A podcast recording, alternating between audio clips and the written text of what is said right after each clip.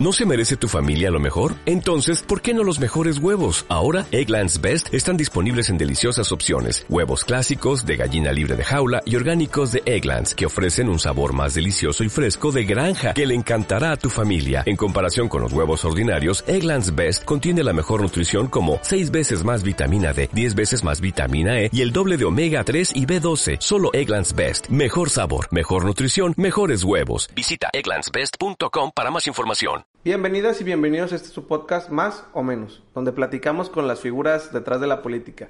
El día de hoy tenemos un gran invitado, un joven que ha hecho mucha historia, aún con su poca edad o su corta edad. Y es un placer tenerte aquí con nosotros, Cristian. Bienvenido a este tu podcast. Jorge, muchas gracias. Yo creo que espero no quedara de ver con la presentación que, que acabas de hacer. Muchas, muchas gracias por, por la oportunidad, por el espacio y felicitarte por este instrumento que, nos acerca más a la persona, lo vemos probablemente a las, hemos visto, bueno, yo he visto las entrevistas que has estado haciendo y te acerca más y te cambia la perspectiva de las personas a las que, a las que creías conocer, ¿no? Y te da otra perspectiva muy chida. No, pues ojalá que quienes nos están viendo y quienes nos escuchan por Spotify se lleven quién es Cristian y sobre todo que te conozcan, no esa parte política, sino la persona que ha ido construyendo una carrera, porque lo platicamos con Marcela Pámanes decía, uff, qué, difícil que, me digas que la gente me ubica solo como la comunicadora, ¿no? La periodista, sino hay alguien más detrás y tiene una vida y tiene sueños, metas, logros y grandes cosas, familia, etcétera. Entonces creo que pasa igual aquí, ¿no? O sea, me gustaría eh, empezar por, por preguntarte, ¿cómo, cómo es Cristian? ¿Cómo es esa infancia de Cristian? ¿Dónde, ¿Dónde creciste? ¿Cuántos hermanos tienes? ¿Cómo fue Cristian de pequeño? ¿Eras eh, travieso? ¿Eras serio? O sea, por lo que te conozco y lo que hemos platicado, o sea, que eras inquieto. Pero, ¿cómo te describirías tú? Híjole, que es una de esas preguntas que te la pueden hacer mil veces y te vas a volver a poner a reflexionar. Cristian, bueno, pues eh, tengo, soy el mayor de nueve hermanos. ¿Nueve hermanos? soy el mayor. O sea, ¿cuánto tiene tu hermano que te sigue y cuánto tiene el más chico o la más chica? El que me sigue tiene 25. Ok. Y la más chica, que es Victoria, tiene 6 años. Órale. La más chica. Pero por cuestiones del destino fui creado por mis abuelos maternos. Ok.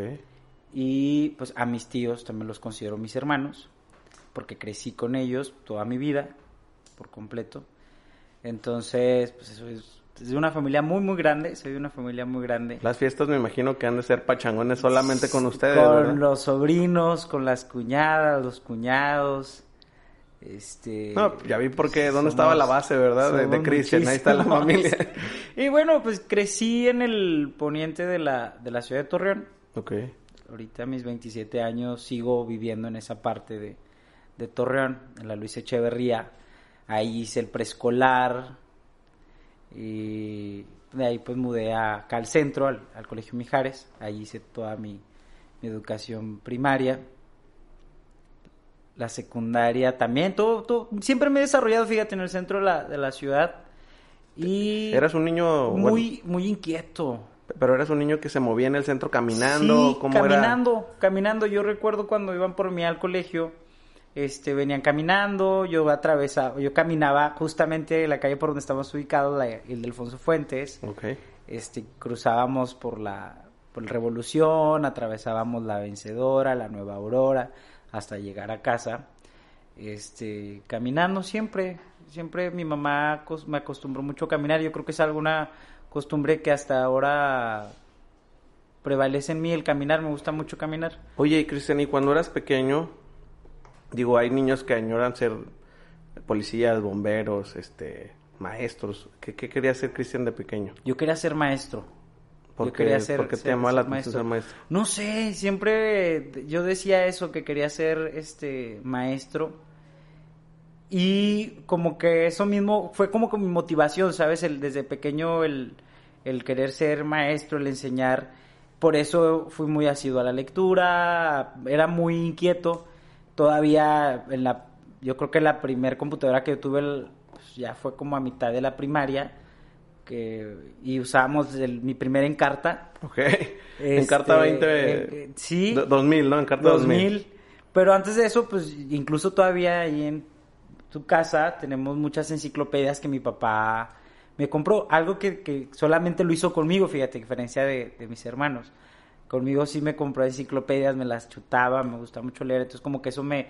Porque yo quería ser el mejor maestro. Llegué a la preparatoria, presenté mi examen en la normal y ahí tuve como que un problema en una cuestión de orientación vocacional porque yo quería ser maestro y luego pensé en algún momento en ser licenciado en armamento militar e incluso estudié en un seminario Ok.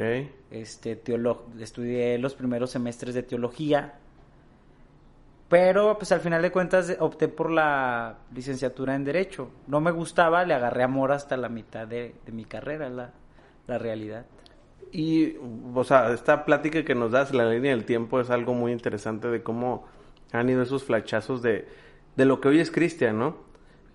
¿Cómo es que vas teniendo este interés por, la participación, más que política, este, social, ciudadana? O sea, entiendo que, que eres un chavo participativo desde joven, pero ¿cómo es que empiezan a hacer ese espíritu social en ti? Fíjate, yo, nací en una familia muy religiosa, donde uno de los principales este, enseñanzas que nos dieron nuestros padres fue el amor al prójimo. Mi papá pues es abogado, mi mamá no tuvo una carrera, pero siempre fue muy asidua a las cuestiones sociales. Mi mamá llevaba alimento, llevaba este, ropa, calzado al Centro de Readaptación Social Femenil, que está aquí en Torreón. Y mi mamá y mi papá siempre nos decían que cada que pudiéramos, cada que tuviésemos oportunidad, este, ayudáramos al prójimo. Entonces, empecé con cuestiones sociales, pero yo creía que no era suficiente. Yo creía que había algo más que podíamos hacer para mejorar las circunstancias de, la vida de, personas que, que nos topábamos ya a diario y empecé a conocer las causas. Este, me di cuenta que había, sobre todo yo me enfoqué mucho en el tema educacional, fíjate, sin, sin poder ser maestro, yo, yo los domingos iba a, a dar clases de regularización gratuitas a los niños. Eh, o íbamos a, a un centro comunitario que tenía la iglesia y yo les ayudaba, era como una clase de catequista también, eh, nosotros le llamamos educación cristiana, pero creía que podíamos hacer algo más. Mi papá me, yo recuerdo que él me llevaba, él es visitador de la Comisión Estatal de Derechos Humanos, me llevaba desde pequeño a las consultas, este, y de, de los derechos de la niñez y a las consultas juveniles. Yo recuerdo que él me llevaba a esas prácticas y fui interesándome más. En mi casa solamente había libros de sociología o de derecho. Entonces me empezó a gustar empezar a leer y vi en la política la oportunidad de poder incidir y ayudar de una manera, pues, Directa. a, a dimensi- o sea, a mayor dimensión, porque pues, sí, sí, el hecho de llevar cobijas o alimento a los hospitales, como lo hicimos mucho tiempo, madres, es muy poquito, yo sentía que era muy poquito, entonces busqué la oportunidad de, de incidir. O sea, que, que esas, ese tipo de acciones son buenas, ¿no? El ir a ayudar. Sí, claro. Pero al final, digamos que solamente es un paliativo o una solución. Un remedio. o sea, a un problema que implica más cosas, ¿no? Y, y luego a veces uno se siente como que no alcanza para, para darle a todos o para ayudar a todos, ¿no? Sí, sobre todo porque, vamos, eh, te digo, llevamos este, cobijas, que es algo que todavía hago cada diciembre, cada temporada de, de frío es algo que todavía hago, pero vamos, no tendrías por qué llevar cobijas a quienes viven en situación de calle si no hubiese personas en situación de calle. Entonces, ¿cómo incidimos? Pues algo tenemos que hacer para que cada vez menos personas tengan que vivir de esa manera. Entonces me empezó a gustar la política. Tengo que reconocer que probé de muchas ideologías partidistas y de muchos de Y- ideologías Y, y ahori- ahorita me gustaría este, profundizar en esa parte de tu experiencia en los partidos, pero eh, no quisiera dejar pasar este, este momento de preguntarte. Decías que fuiste criado en su, en su mayor tiempo de niñez por tus abuelos. Así es. ¿Qué, qué les aprendiste a tus abuelos? Pues, bueno, pues por completo, fui criado por mis abuelos. Ellos- cuando hablo de, cuando me refiero a mis padres, es porque me refiero a, a- a ellos. A ¿no? ellos. Este, el hecho de haber sido criado por mis abuelos, como cualquier otro, es amor, o sea, por completo. Aprendí mucho, te digo, sobre el amor al prójimo. Este, era una casa completamente religiosa. Entonces fui este criado bajo valores religiosos, cristianos, más bien cristianos. Eh, pero todo era sobre el amor al prójimo. Te digo, mi mamá, pues, el ver cómo destinaba su dinero o el dinero de mi papá para poder ayudar Para a esas mujeres que estaban en el, en el centro de adaptación social o que a veces llegaban niños a mi casa que eran hijos de esas mujeres privadas de su libertad y ver cómo los cuidaban y cómo los atendían, como que a mí también me movía, ¿no? Entonces les aprendí mucho eso. Soy muy, tiendo mucho a la misericordia. Soy muy sensible a, a ese tipo de, de aspectos. Sobre todo yo tengo dos grupos que, que me, que me llaman mucho, son los niños y los adultos mayores. Los niños porque creo que esa es la generación que puede cambiar las, las cosas. Yo siento que el tiempo no nos da, ni a tu generación, que es la mía, no nos va a dar, Jorge, realmente para poder cambiar o, alcanzar ese mundo que anhelamos. Pero si desde ahorita empezamos a hacerlo con los niños, madres, esto, esto puede cambiar, ¿no? Entonces ti- tiendo más a ser vulnerable hacia los, hacia los niños eh, y creo que eso es lo que más eh, les aprendí a mis papás, el amor al prójimo. Cristian, y ahora sí hablando del tema político. El ser joven es ser inquieto y el querer participar, incluso ser antisistema, ¿no? O sea, está esta frase de el joven que no es revolucionario es una contradicción hasta biológica, ¿no? ¿Cómo fue esa parte de tu vida de decir, quiero involucrarme, ¿no? Porque está este estigma de decir, los chavos que están en los partidos políticos son malos, ¿no? O sea, porque participan en una cosa, ¿no? Y los chavos que están fuera y son críticos al gobierno también son malos porque no atienden al gobierno, ¿no? Vivimos en un mundo, y lo hemos dicho en otros en otros capítulos del podcast, es la vida no puede ser ni buena ni mala, ni blanca ni negra, o sea, hay claros oscuros, ¿no? Y todas las cosas, este, te van enseñando, eh, pues el, el venir de lo que de lo que tú deseas, ¿no? ¿Qué has ido aprendiendo en este camino político que, que te he ido formando pues, desde hace mucho tiempo y, y cuáles han sido esas lecciones buenas y malas de lo que ahorita decías, de varios lugares que has estado? Fue, eh, te digo, el hecho de, yo, yo sentía que no hacía mucho aportando a la sociedad. Y todavía cambió más cuando ingresé a la Autónoma de Coahuila, una universidad pública. Yo tuve la oportunidad de, de este, educarme en una escuela privada, pero cambié ese aspecto, ¿no? Yo creía que puede ayudar más a las finanzas de mi casa en una universidad pública, entonces cambié. Pero cuando llego a la universidad me doy cuenta que mi educación la pagaban y la pagan quienes tienen mucho, quienes tienen poco, quienes tienen nada, los que son este boleros, los que trabajan embolsando el súper en cualquier centro comercial, o sea, el que tiene, el que es empresario. Entonces ahí dije, tengo que hacer algo para regresarle a la sociedad lo que invirtió cinco años en mi educación. Entonces, con amigos de ahí mismo, pues la, la grilla, la universidad siempre va a ser esa ollita de grillos, este, de poder incidir, de cambiar, de escuchar a los maestros con esa libertad de cátedra, cómo nos decían que las cosas estaban mal en la ley y cómo pudiesen ser mejor. Entonces yo me inspiraba y decía, híjole, a mí me gustaría ser legislador para cambiar esto en la ley y así poder hacer más fáciles las cosas a los abogados o a la ciudadanía. Entonces, con un grupo de amigos que todavía forman parte, somos parte de este equipo, este, decidimos empezar a, a experimentar en la vida política y partidista. ¿Es, es difícil cuando eres joven tocar puertas en los partidos y que te las abran?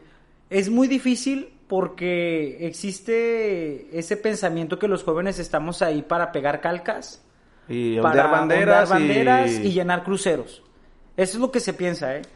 Este, o para la foto, somos utilizados para la foto del político que está preocupado por las, por las juventudes, pero nomás es para la foto. O sea, no, no te piden la perspectiva juvenil en una cuestión. No se trasciende. No. Entonces, yo empecé a participar en. O sea, empecé a tener un acercamiento con la política, con Acción Nacional, pero porque pues era el único partido que podía hacerle oposición a- al sistema, ¿no? Coahuilense que tenemos. Entonces, nunca fui militante de Acción Nacional, pero fui participando como representante de casilla. Para eso sí, este, a los jóvenes nos, Sí, nos llaman, nos buscan para ser representantes de casilla. Este, y luego te, te hacen a un lado, ¿no? O sea, el hecho de, no, no estoy hablando de Acción Nacional, sino En general. los partidos en general te hacen a un lado.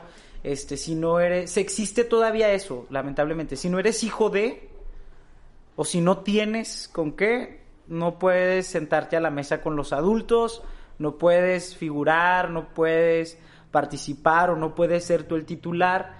Entonces te usan desgraciadamente para eso, ¿no? O incluso a mí me llegaran a pedir, oye, tráete a tus amigos, les vamos a dar 200 pesos por cada sábado que nos acompañen. Pero yo sí tenía muy en claro que eso no era lo que yo quería hacer. Y lo mismo ahorita, yo tengo... A ver, que hay que decirlo, ¿no?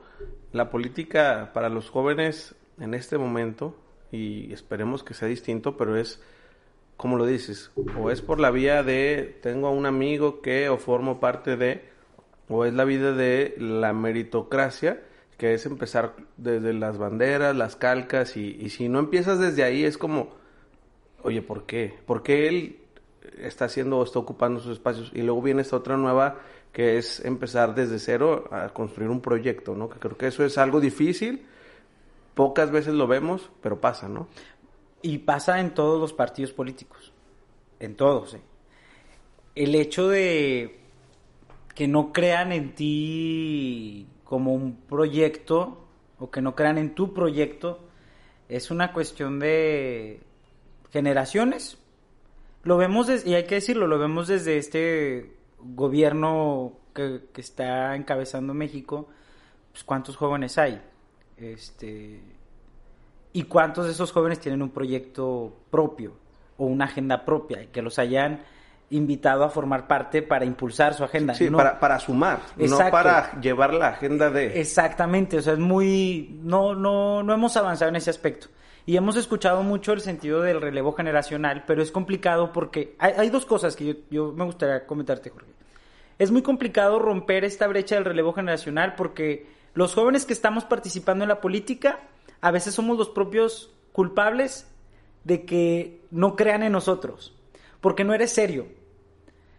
Ves a un joven haciendo política y no tiene propuestas serias, parece que está jugando a querer ser diputado, a querer ser el alcalde. Que ahí yo te haría la pregunta, ¿el hecho de ser solo joven amerita que tengas el apoyo de los jóvenes?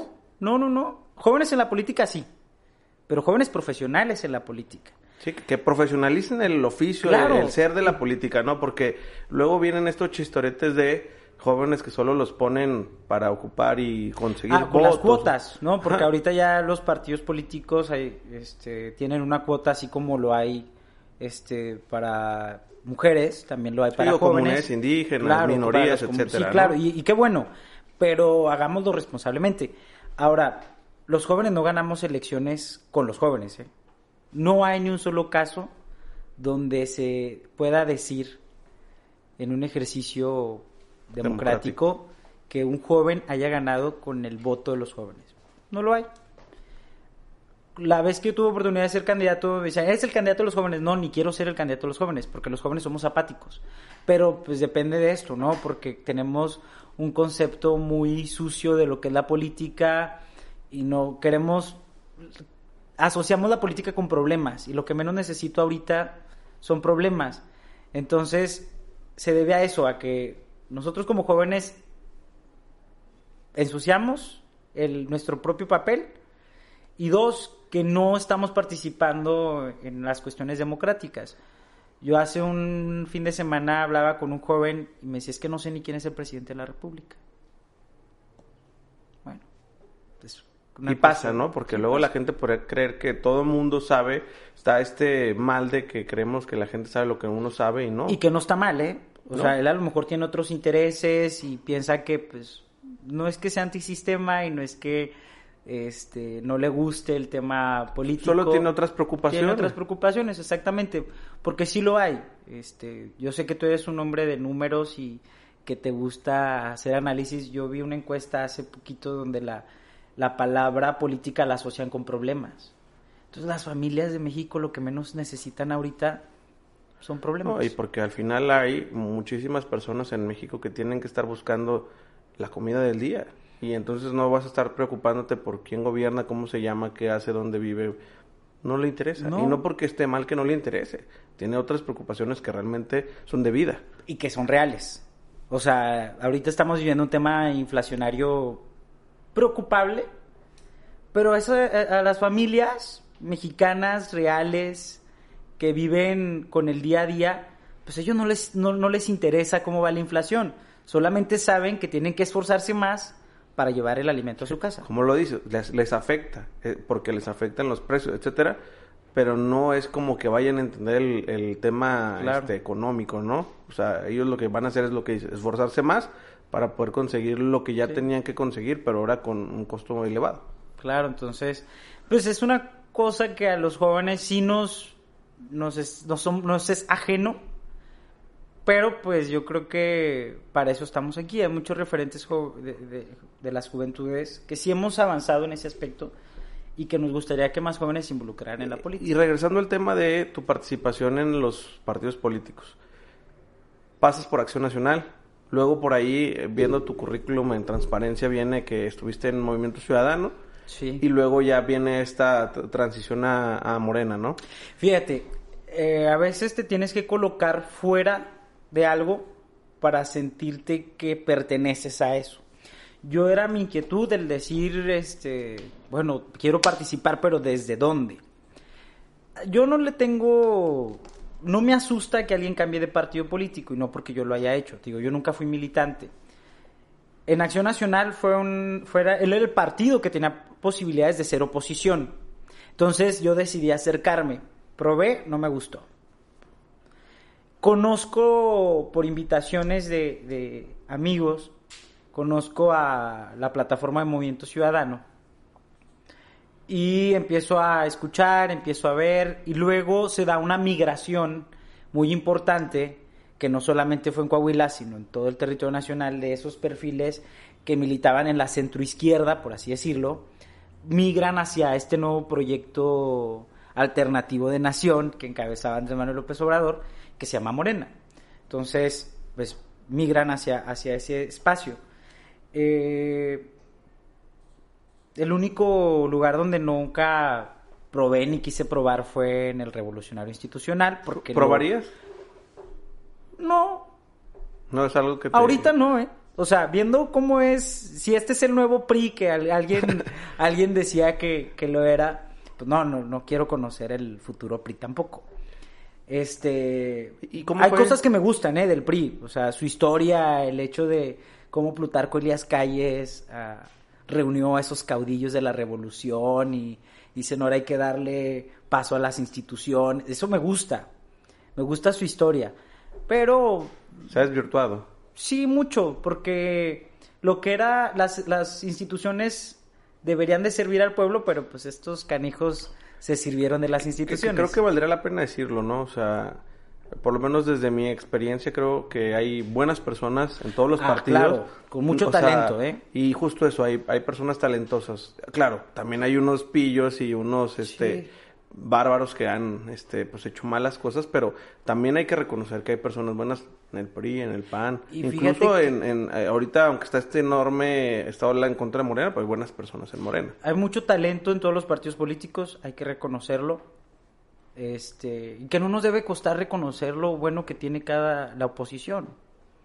Este, y es más fácil a veces ponernos de acuerdo y coordinarnos entre jóvenes que representamos distintas fuerzas políticas y partidistas que los, los cuadros ya, pues, que ya están desgastados.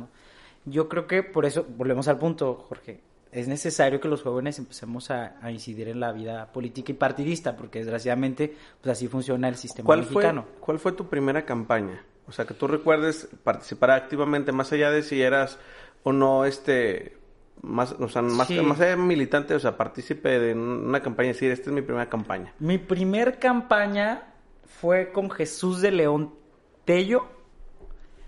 ¿Con la primera o la segunda? No, fue, él, él iba como candidato a diputado federal por mi distrito. Ok. Este. Yo tenía. Pues estaba muy chavito. Y, o sea, es mi primer campaña que yo recuerdo haber asistido a meetings de la mano de mis papás. Este, incluso que llegó a visitar mi colonia y lo acompañamos a presentarle a mis vecinos. Todavía sin este tener 18 años. Todavía sin tener 18 años, este, y todavía no tenía una noción política clara. Ok.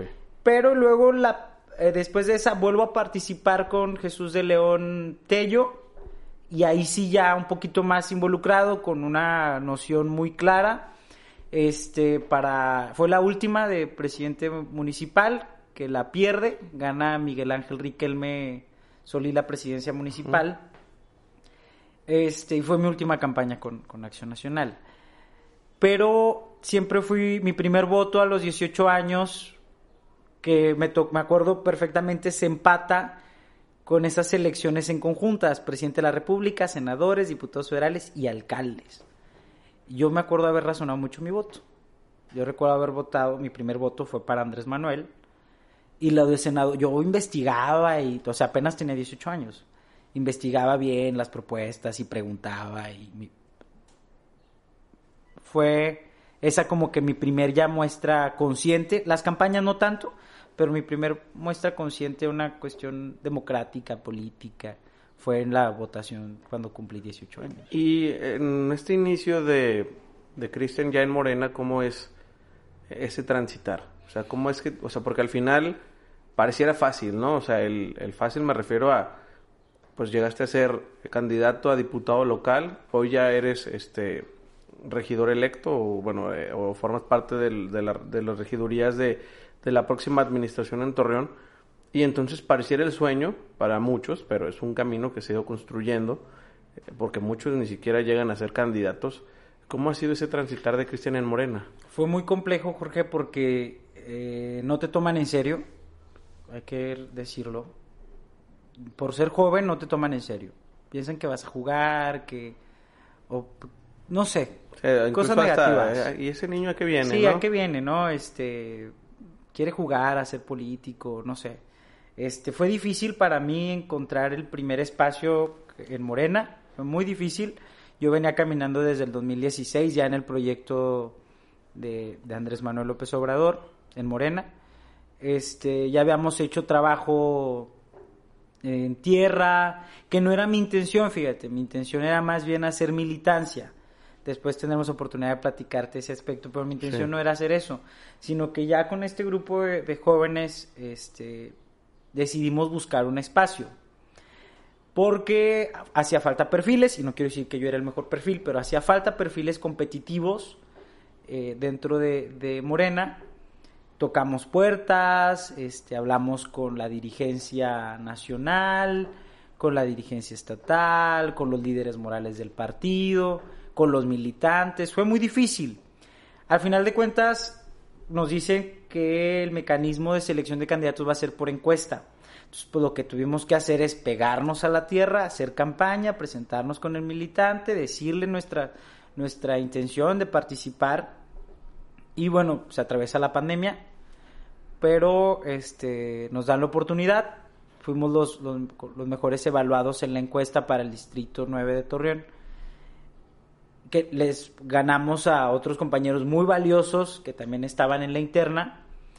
Y que fue muy cansado, sí, pero fue más cansado por la cuestión del partido. O sea, fue algo muy desgastante porque no había una certeza, pues no, no confían en, ti. Yo recuerdo a algún compañero, y esto se me va a quedar muy grabado, el día que yo salgo seleccionado para representar al Distrito 9, este compañero de partido dice, ya, ya le dieron su juguete al niño.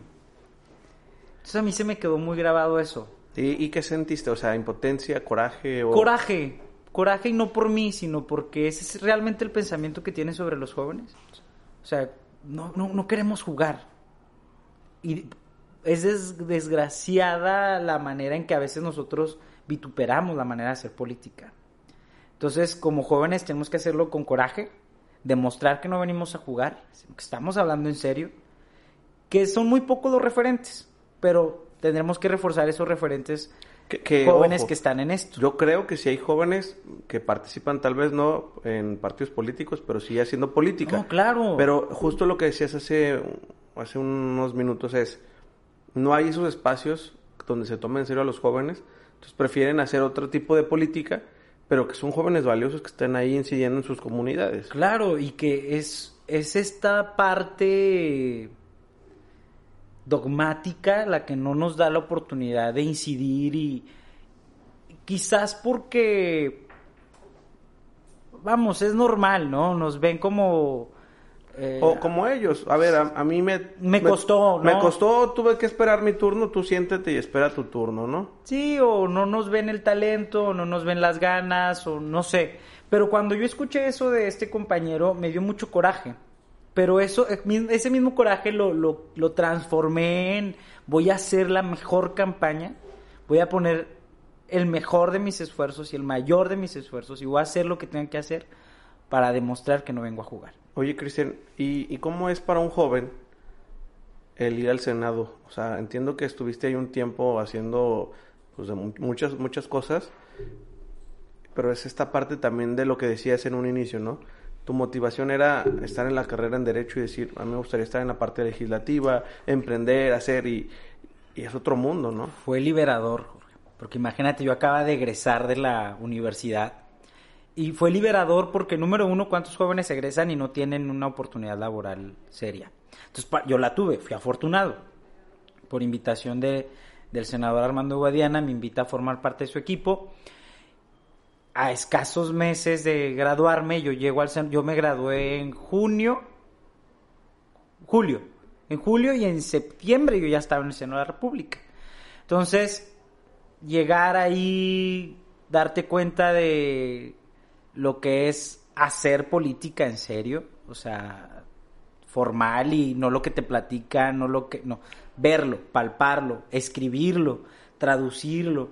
Llegar ahí fue, fue, fue muy chido, es una de mis experiencias de vida que nunca voy a... Te forjaron. Me forjé, me forjé, conocí, aprendí, este, me dolí mucho también de ver cosas que no era lo que yo esperaba, pero me decían, así es esto.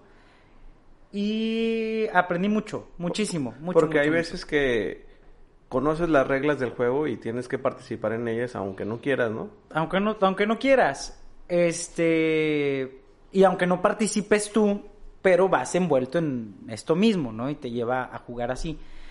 Tuve oportunidad de presentar algunas iniciativas, algunos puntos de acuerdo, o sea, presentárselas al senador y él, a su vez hacerlo, este, de presentarle algunos exhortos, algunas reformas, este, en algunas cuestiones muy interesantes, sobre todo en el tema de salud mental. Por ahí propusimos en la Ley General de Salud que se trataran las adicciones y estos suicidios fallidos o estos intentos de suicidio se trataran por las instituciones de salud. Entonces hemos hicimos algo ahí muy chido que tuve la oportunidad de desquitarme, aprender mucho. A mí me gustaría mucho ser legislador este, y presentar a nombre propio mis, mis ideas, Tus ideas, ¿no? o las ideas de, del equipo. Pero aprendí muchísimo, fue algo muy, muy chido estar en el Senado de la República. Y ya estando en campaña, estamos hablando del 2020 cuando eres candidato por Morena a la Diputación Local aquí en Torreón en el Distrito 9, ¿cuál crees que es tu experiencia más valiosa que tuviste de esta campaña? Tengo dos. La primera, conocer a mi equipo, la capacidad, la capacidad de, de mi equipo, del equipo en el que formo parte, conocer el talento que tiene cada uno de ellos, explotarlo y el, bueno, en este mismo punto, el haber sido el candidato joven más votado de Coahuila, Eso me, llenó mucho de satisfacción porque hicimos una propuesta distinta, una campaña diferente. Y la segunda fue confrontarme ya de manera real y directa con, con el sistema.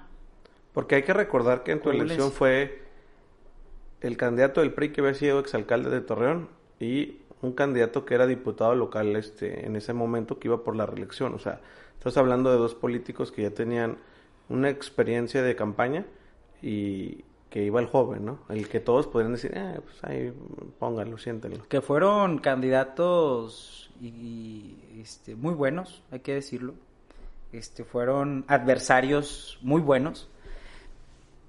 Con los dos tengo buena comunicación.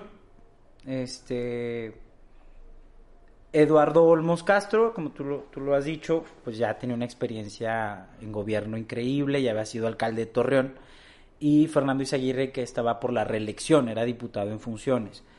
Fue para mí complejo. Yo llevaba una agenda en materia de derechos humanos, que es algo que me gusta mucho. Y yo hablaba mucho y me platicaba mucho la, la gente del Distrito 9 las violaciones que habían sufrido por parte de las corporaciones policíacas y hacer propuesta, a veces decir, me meto o no me meto en ese tema, hablamos o no hablamos. Es ahí cuando te empiezas a cuestionar realmente si quieres entrar o no a esto, porque ya estás... Sí, porque ya es el nombre de Cristian, no es el nombre de fulanito de tal que está atrás Cristian, sino ya las consecuencias van Claro. directamente a Cristian. Claro, este, tú me preguntabas qué es lo que más me marcó, yo creo que te platicaba eso, el haber sido el candidato más joven, más votado en el estado de Coahuila. Y la segunda fue sufrir una eh, invasión a mi familia. Creo que tú y yo entendemos lo que se siente que se metan en la parte más privada. Sí, porque al final entiendes las reglas del juego, pero la familia es la familia, ¿no? yo no esperaba eso, o sea, digo, el hecho de que atentaran contra... Fíjate, eh, eh, más te platico, yo nunca lo he dicho lo voy a platicar contigo. A mí me dicen dos horas después de, de que pasa esto, pero me dicen, me hablan de mi hermana. Mi hermana Dulce en ese entonces tenía, que 19 años, 20 este, muy pequeña, y mis papás no viven en Torreón. Ella había venido, ella tampoco vivía en Torreón, ella había venido desde Piedras Negras a ayudarme en la campaña. Imagínate cuando me dicen que pues, ahí los unos sujetos de una corporación intentaron llevársela. ¿Qué cuentas le iba a dar yo a mis papás? Sí, porque eras el responsable, más allá de que fueras el candidato era tu hermana. Claro, entonces, este, pero también me, me dicen que iba uno de mis hermanos, iba un compañero, pero nunca supe hasta ese momento que también iba una de mis primas en el mismo vehículo. O sea, fue algo muy familiar, muy personal, a dos cuadras de casa de mis papás. Ellos iban a comer a casa de mis papás. Sí nos habían ayudado como representantes generales en esa elección, en ese domingo, pero ya iban, ya iba a mitad de la jornada, Jorge. Este, ellos iban ya a comer a casa de mis papás.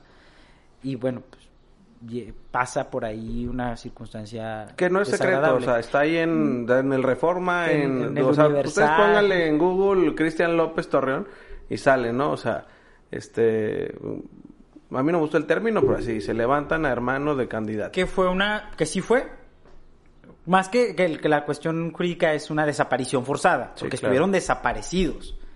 Estuvieron desaparecidos mi hermano Javier y el compañero José Alatorre. A mi hermana y a mi prima la alcanzan a rescatar unos vecinos, la resguardan en su casa y ellos impiden que estas, que esta, estos hombres que pertenecen a una corporación policíaca del estado se las llevaran no había motivo, no había un delito que estuvieran cometiendo.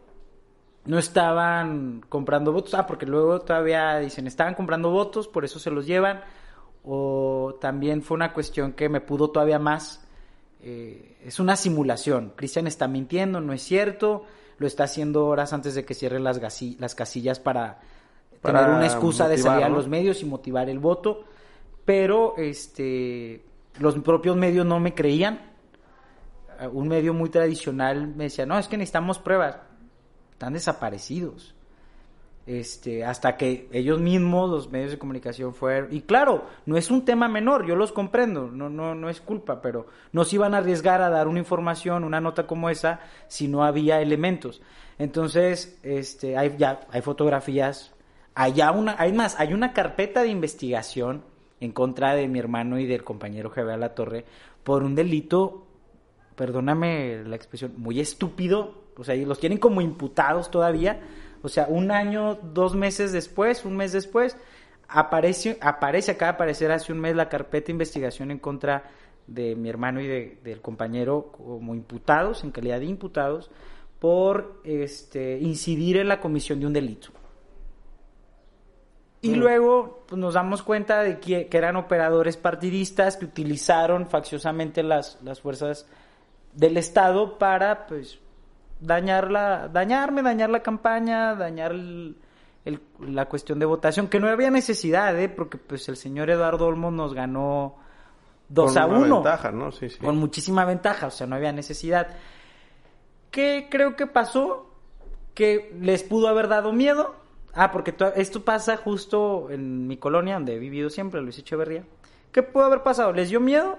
El decir que a lo mejor sus conteos o sus su estrategia les decía que iban perdiendo, quisieron utilizarlo como una cuestión de, de someterme. Nunca recibí yo una llamada, pero sí un día antes recibo un mensaje este, previniéndome.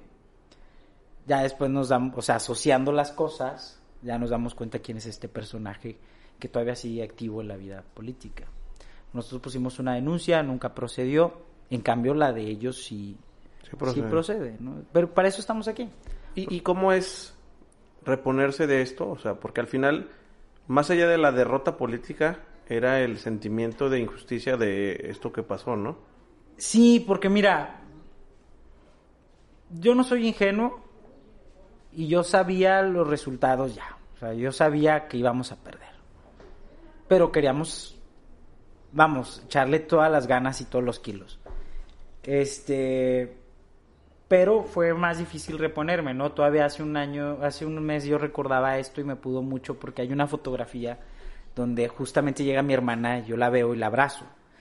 E, el hecho de imaginarme que ya no los voy a ver, o el, porque pasa, justamente fueron las elecciones, fueron de las más violentas, en Coahuila tuvimos el asesinato de un candidato, y son cosas que pasan, que no nos son ajenas. Este, fue una cuestión más sentimental y este, emocional. El llevar a mi hermana a terapia, acompañarla, cuidarla, porque ya ella tenía una psicosis de persecución, de hostigamiento. postraumático, ¿no? O sea, la situación difícil que pasó, pues no es y ahorita parece muy ligero, pero la realidad es que pasó muy fuerte. Pero justamente ese coraje es lo que me anima a seguir participando, a querer que ya no suceda porque ya lo experimenté, porque ahora ya le creo a las personas que me lo comentan en la polvorera, en la primera de mayo, que a ellos les pasa todos los fines de semana. Entonces es algo que, quiero cambiar, ¿no? Y que quiero que, lo agarre como una cuestión de coraje y de fuerza para... Es algo que no quiero que vuelva a pasarme ni a mí ni a nadie más. Y pasando a esta nueva etapa que vas a emprender, el tema de la regiduría, ¿Qué es lo que desea Cristian hacer en esta oportunidad que tienes, no solo representando a Morena, sino representando a los jóvenes? Yo creo, Jorge, que ahorita la prioridad debe ser darle un nuevo concepto a lo que es un regidor o una regidora, porque creemos que los regidores son aquellos que nos solucionan el descuento en el predial, la multa, que nos recuperan las placas, que nos echan la mano con medicamentos, vamos, o el hecho de que no tienen una función indispensable dentro del cabildo. Yo me voy, le voy a echar todos los kilos para dignificar ese espacio, no el mío, sino el de un cabildo. Yo estoy dispuesto a echarle todas las ganas y ser impulsor y, órale, vamos a echarle ganas para cambiar esa percepción que tiene el ciudadano de echarle kilos en el tema legislativo. Vamos a corregir lo que tengamos que corregir en los reglamentos, este, que ya están muy viejitos, que muchos alcaldes, y es la realidad, los alcaldes se dedican a resolver el problema, pero el problema, o sea, el problema del ciudadano, más no el administrativo. Y a mí me gustaría mucho entrarle a eso, a corregir unos temas de impartición de justicia municipal, que ver las condiciones en las que se encuentran los tribunales, ver este, la posibilidad de cambiar un poquito más ese sistema, eh, impulsar algunas reformas en los reglamentos, homologar, este, homologarlos con la zona metropolitana, que es algo muy importante. Estamos descuidando mucho el desarrollo y el funcionamiento de la zona metropolitana, entonces le quiero entrar a ese tema, le quiero entrar al tema de, de urbanismo, de transporte, que es algo que a mí me, me mueve mucho, el tema del transporte entrarle a una cuestión de ordenamiento, en lo que nosotros podamos ayudarle al alcalde, lo, lo voy a hacer y ayudarle al ciudadano también. ¿Va a ser una oposición de choque hacia el municipio o va a ser un tema más de vamos a sumar y ver qué se hace por la ciudad? Perdón por la expresión, pero dan hueva. O sea, a mí no me gustaría hacer ese opositodo en contra del Cristian, ¿no? Y golpeando un día sí y otro no al alcalde y a los regidores de, la mayoría. No, hombre, pues hay que ser propositivos, hay que ser este, proactivos. En lo que sí esté mal el Señor, lo vamos a señalar, pero también vamos a proponer. En lo que tengamos que acompañarlo, lo vamos a acompañar. Este, porque a medida de que le vaya bien al alcalde, le va bien a Torreón. Y yo creo que ya lo necesitamos. Nos surge ya recuperar un Torreón que se está quedando muy atrás en comparación con otras ciudades que tienen la misma capacidad y las mismas circunstancias en las que está Torreón, que necesitamos ponerlo a la vanguardia. Me gustaría ser referente, sí, me gustaría capitalizar esta oportunidad que me acaban de dar para seguir participando en política, también lo voy a hacer, voy a hacer lo mejor posible para poner como ejemplo y como resultados esta oportunidad que ya tuve para más adelante seguir participando. Cristian, ¿Qué le dirías al Cristian que caminaba por esta calle, que tenía sueños y quería ser maestro? ¿Qué consejo le daría al Cristian de ahorita que va a ser regidor ese niño?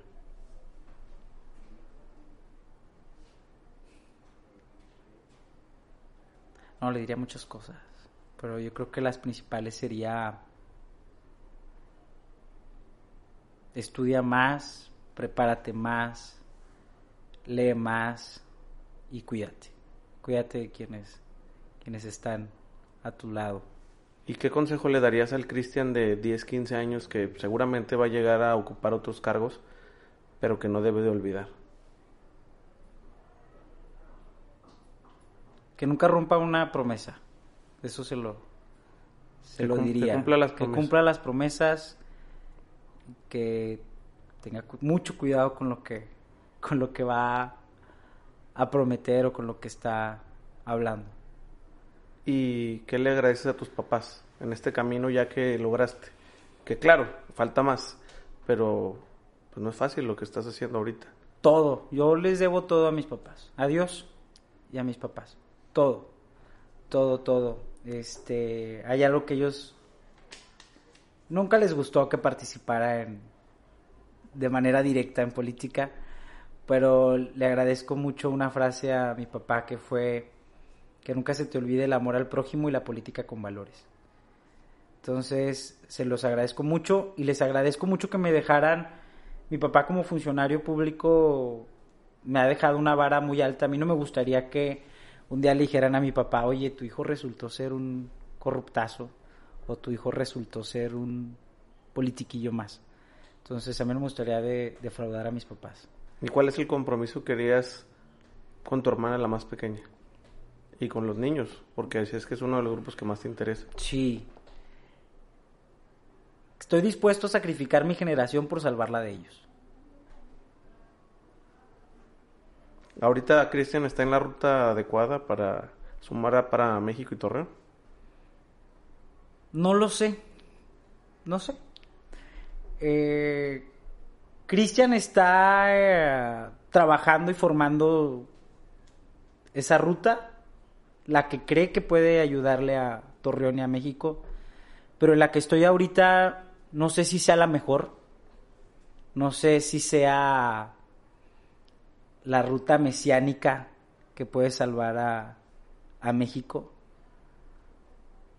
Pero creo que está dando buenos resultados.